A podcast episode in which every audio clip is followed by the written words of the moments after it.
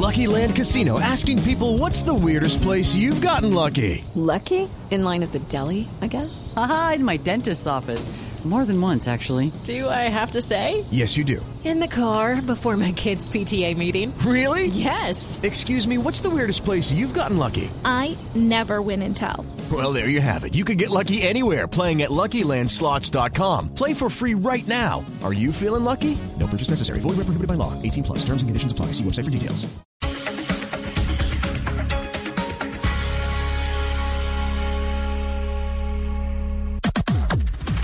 Las noticias del mediodía en Mañanas Blue. Son las 12 del día en punto y llegaron las noticias y con ellas Eduardo Hernández. Eduardo, muy buenas tardes. Hola, ¿qué tal Camila? Muy buenas tardes para usted. Le tengo noticia de última hora. Resulta que la Procuraduría archivó la investigación contra el alcalde de Popayán, Juan Carlos López, por no haber avisado que viajó al exterior antes de su polémica visita a la Casa de Nariño. ¿Usted la recuerda en marzo de este año? Claro que sí, me acuerdo perfectamente que no, avis que no había avisado precisamente que había estado en España. Pues- y, y dijo que no había que no había estado viajando. Exactamente, pues la Procuraduría estuvo indagando al respecto y decidió archivar esa investigación disciplinaria. Rocío Franco. Pues la Procuraduría acaba de archivar la investigación contra el alcalde de Popayán, Juan Carlos López, por supuestamente no avisar que viajó al exterior cuando visitó la Casa de Nariño en marzo. Según el Ministerio Público, para el 14 de marzo del 2020 no existía una norma o disposición que estableciera la obligación legal de suministrar información de modo tal que su incumplimiento pudiera ser constitutivo de una falta disciplinaria. Por eso, tras el fallo conocido por Blue Radio, pues la Procuraduría ordena archivar esta investigación porque señala que no tiene más remedio y no tiene ningún argumento de base para sostener que el funcionario haya violado el régimen disciplinario. Eso sí hay que recordar que puso en alerta hasta el presidente de la República que estrechó la mano del alcalde de Popayán y que incluso tuvo otros eventos sociales y luego resultó reportado con COVID-19. Rocío Franco, Blue Radio. Son las 12 del día, dos minutos. Gracias, Rocío. Y hay contradicciones entre la alcaldía de Bogotá y los restauranteros. ¿Por qué? Porque mientras que el gremio dice que todo lo ha venido manejando el distrito, la alcaldesa Claudia López dice hoy que ellos fueron quienes sacaron adelante el plan piloto de reapertura para el fin de semana del 20 de agosto. José Luis Pertús, ¿de qué se trata estas, eh, esta polémica y estas diferencias? Camila, muy buenas tardes. Sí, la alcaldesa desde la localidad de Suba explicó que este protocolo que arrancará el 20 de agosto fue socializado justamente con los gremios de los restaurantes. Escuchamos. Hay muchas calles de Bogotá que estamos buscando en, acuerdo con el gremio de los restaurantes, de los gastrobares, ver cómo podemos peatonalizar. Insisto, este no es un piloto de la alcaldía, este es un piloto del gremio. Nosotros lo que hacemos es acompañar al gremio para que pueda cumplir las medidas de bioseguridad y pueda operar de manera más segura para sus clientes, para ellos, pero recuperar su actividad económica. Es que recordemos, Camila, que los eh, gremios de restauranteros habían dicho eh, anoche, justamente después de conocerse los pilotos, que no habían sido tenidos en cuenta y que tampoco se le había dado prioridad a los restaurantes ubicados en los centros comerciales de Bogotá. Una historia en Cartagena increíble. La fiscalía pidió cárcel para la exalcaldesa Judith Pinedo por haber vendido 200 metros de un terreno de la alcaldía. Resulta que para el ente acusador, para la fiscalía, ese terreno era considerada una playa y por ende no se podía vender. ¿Cómo es la historia, Dálida Orozco? La Fiscalía General de la Nación solicitó medida de aseguramiento para la exalcaldesa de Cartagena, Judith Pinedo, durante las audiencias de juicio oral por el sonado caso que inició hace 10 años por la presunta venta ilegal de 200 metros de playa en el barrio El Laguito. Según el ente acusador, la exmandataria desconoció que la Dirección General Marítima determinó que este era un terreno de baja mar para favorecer su venta al Hotel Dan. Por su parte, la exmandataria cartagenera para el periodo 2008 y 2011 aseguró que lo que la Fiscalía llama playa era un bien escriturado a la alcaldía desde el año 1999. Playa en este caso es una es un lote de propiedad de la alcaldía de Cartagena que tiene escritura pública desde el año 1999. Escritura pública que nosotros encontramos en la alcaldía. Y la venta se da por orden del Consejo de la Ciudad que determina. Judith Pinedo, popularmente conocida como la María Mulata, dijo además que la Procuraduría General de la Nación declaró que en este caso sus actuaciones estaban ajustadas al derecho. Dálida, muchas gracias. Y el gobierno nacional aseguró que las medidas cautelares que ordenó la Justicia Especial para la Paz, JEP, para que se garantice la seguridad de los exguerrilleros de las FARC, desconoce las medidas que ha tomado el gobierno para cuidarlos. Otra vez, Isabela Gómez. El gobierno nacional respondió a las siete órdenes que emitió la JEP en las últimas horas para dar seguridad a los excombatientes de las FARC. El consejero para la estabilización, Emilio Archila, explicó que la mesa técnica de seguridad y protección que pidió la justicia transicional convocar sesionó el pasado 9 de julio y está convocada para el próximo 6 de agosto. Además, precisó lo siguiente. Hemos adoptado más de 45 medidas específicas para asegurar esa seguridad. De esa manera, las medidas cautelares que dispuso la JEP se refieren apenas al 15% de lo que ya venía funcionando. En particular, en la protección del partido político FARC fuimos muy exitosos, se llevaron a cabo las elecciones y no hubo ni un muerto ni un secuestrado de esos candidatos. Sobre los esquemas de seguridad, Archila aseguró que hay más de 200 esquemas que protegen a más de 300 exguerrilleros de las FARC. Muchas regiones la noticia sigue siendo el COVID-19. Hasta el primero de septiembre en el departamento de Córdoba va a haber toque de queda y ley seca. La medida se decretó para prevenir riesgos de contagio y propagación del COVID-19. Tatiana Ruiz. Por medio de decreto, el gobernador Orlando Benítez estableció toque de queda y ley seca en todo el departamento hasta el primero de septiembre. Para los municipios de Montería, Cereté, Lorica, Sagún y Montelíbano, que son de alta afectación, el toque de queda desde lunes a jueves, desde las 4 de la tarde hasta las 5 de la mañana del día siguiente, y para los fines de semana iniciaría a las 4 de la tarde del viernes hasta las 5 de la mañana del lunes. Para los municipios de baja afectación, la medida es la misma, pero con un cambio en el horario. Este iniciaría a las 6 y no a las 4. Con respecto a la ley seca, que esta regirá de lunes a viernes a partir de las 4 de la tarde hasta las 5 de la mañana del día siguiente, toda la semana. Y ahora nos vamos para el departamento del Huila porque en Neiva ya hay un laboratorio, el del Hospital Universitario, que fue autorizado por el Instituto Nacional de Salud para realizar las pruebas de COVID-19. Silvia Lorena Artunduaga. El Instituto Nacional de Salud autorizó el laboratorio del Hospital Universitario de Neiva para analizar pruebas de COVID-19, con lo que se aumenta la capacidad de procesamiento de muestras en el Huila. De acuerdo con el secretario de Salud del departamento, César Alberto Polanía, esto se logra luego de que se validaran la calidad y los resultados de las pruebas piloto.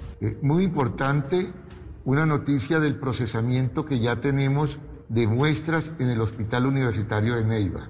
Es un logro importante y ya la institución. It's time for today's Lucky Land horoscope with Victoria Cash. Life's gotten mundane, so shake up the daily routine and be adventurous with a trip to Lucky Land. You know what they say. Your chance to win starts with a spin. So go to LuckyLandSlots.com to play over 100 social casino-style games for free for your chance to redeem some serious prizes. Get lucky today at LuckyLandSlots.com. Available to players in the U.S., excluding Washington and Michigan. No purchase necessary. VGW Group. Void or prohibited by law. 18 plus. Terms and conditions apply. Desde hoy empieza el procesamiento de estas muestras y progresivamente va aumentando su capacidad de respuesta. Así las cosas serían más de 300 las pruebas que se analizarían en los dos laboratorios con los que ya cuenta el Huila. Son las 12 del día, 7 minutos. Acaba de reportar un sismo hace tan solo minutos, Camila. 4,3 grados de intensidad en la costa caribe colombiana, muy cerca del departamento de La Guajira. Eh, muy cerca también al lugar donde ayer también se registró un sismo de similar magnitud. Hasta el momento no hay reporte ni de daños ni de víctimas. Y más de 300 detenidos que están en estaciones de policía en Cali van a ser trasladados desde hoy a un centro temporal de reclusión. Resulta que las estaciones tienen alerta por los brotes de COVID-19 y hasta el momento se habla de 126 contagiados. Natalia Perea. Es que son aproximadamente mil detenidos los que se encuentran en las 22 estaciones de policía de Cali, lo que refleja un hacinamiento de más de 400%. Por esto y por el riesgo que se ha generado por el COVID-19 y que tiene a 126 positivos para coronavirus, la alcaldía de Cali habilitó un espacio para trasladar a 300 detenidos. Carlos Rojas, secretario de Seguridad de Cali. Se ha incrementado sustancialmente la cantidad de personas detenidas, tanto en estaciones de policía como en la cárcel Villanueva. Con el impacto del COVID se ha elevado el riesgo, por lo que ha sido necesario necesario tomar muchas medidas de salud pública. Hemos acondicionado un sitio para tener más o menos 300 personas de manera temporal. Este lugar será transitorio mientras algunos logran ser trasladados a la cárcel de Villahermosa. Son las 12 del día, 8 minutos, y es que FENALCO y otros gremios económicos del departamento de Santander rechazaron la medida del nuevo pico y cédula de dos dígitos en ese departamento, y lo que argumentan es que eso va en contra de la reactivación económica. Boris Tejada en Bucaramanga. Para los empresarios de Santander, las nuevas medidas de restricción de movilidad impiden que la economía mantenga su reactivación en un momento en el que el desempleo subió a 21.7%, es decir, unas 90 mil personas que ahora no pueden salir normalmente a buscar su sustento. Sandra Tolosa, gerente del centro comercial La Florida. Pues muy complejo que se tomen estas decisiones. Nosotros conocemos el esfuerzo que está haciendo el comercio por mantener sus puertas abiertas asumiendo unos costos de operación. El toque de queda y el pico y cédula de dos dígitos disminuirá el comercio, las ventas y el ritmo de la construcción, drásticamente explicaron los empresarios. 12 del día, 9 minutos. Una de las noticias del día tiene que ver con el gobernador encargado de Antioquia, Luis Fernando Suárez, quien recordemos fue hospitalizado en las últimas horas por COVID-19. Pero la buena noticia llega desde Risaralda porque el gobernador de ese departamento, Víctor Tamayo, superó el COVID-19 y se espera que la próxima semana regrese a sus labores. Freddy Gómez. Según Sandra Gómez, directora operativa de la oficina y la Secretaría de la Salud en el departamento de Risaralda, el gobernador de Risaralda, Víctor Manuel Tamayo, superó el COVID-19. Quiero informarles que luego de realizada una segunda prueba y cumplido el periodo de aislamiento de su primer diagnóstico positivo para COVID-19, confirmamos que el señor gobernador de Risaralda, Víctor Manuel Tamayo Vargas, superó el virus y se encuentra en perfecto estado de salud. Su médica neumóloga de cabecera, Mañana le dará el alta de confinamiento, con lo que podrá volver a sus actividades a partir del próximo lunes. Gracias. El gobernador regresaría a trabajos el próximo lunes y atenderá a la comunidad de manera virtual.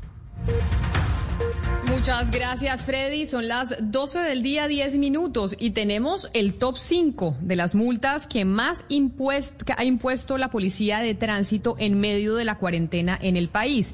Y entre ellas lo que encontramos es que, por ejemplo, la gente está saliendo a manejar sin conocer las señales de tránsito. ¿Pero qué otras, Damián Landines?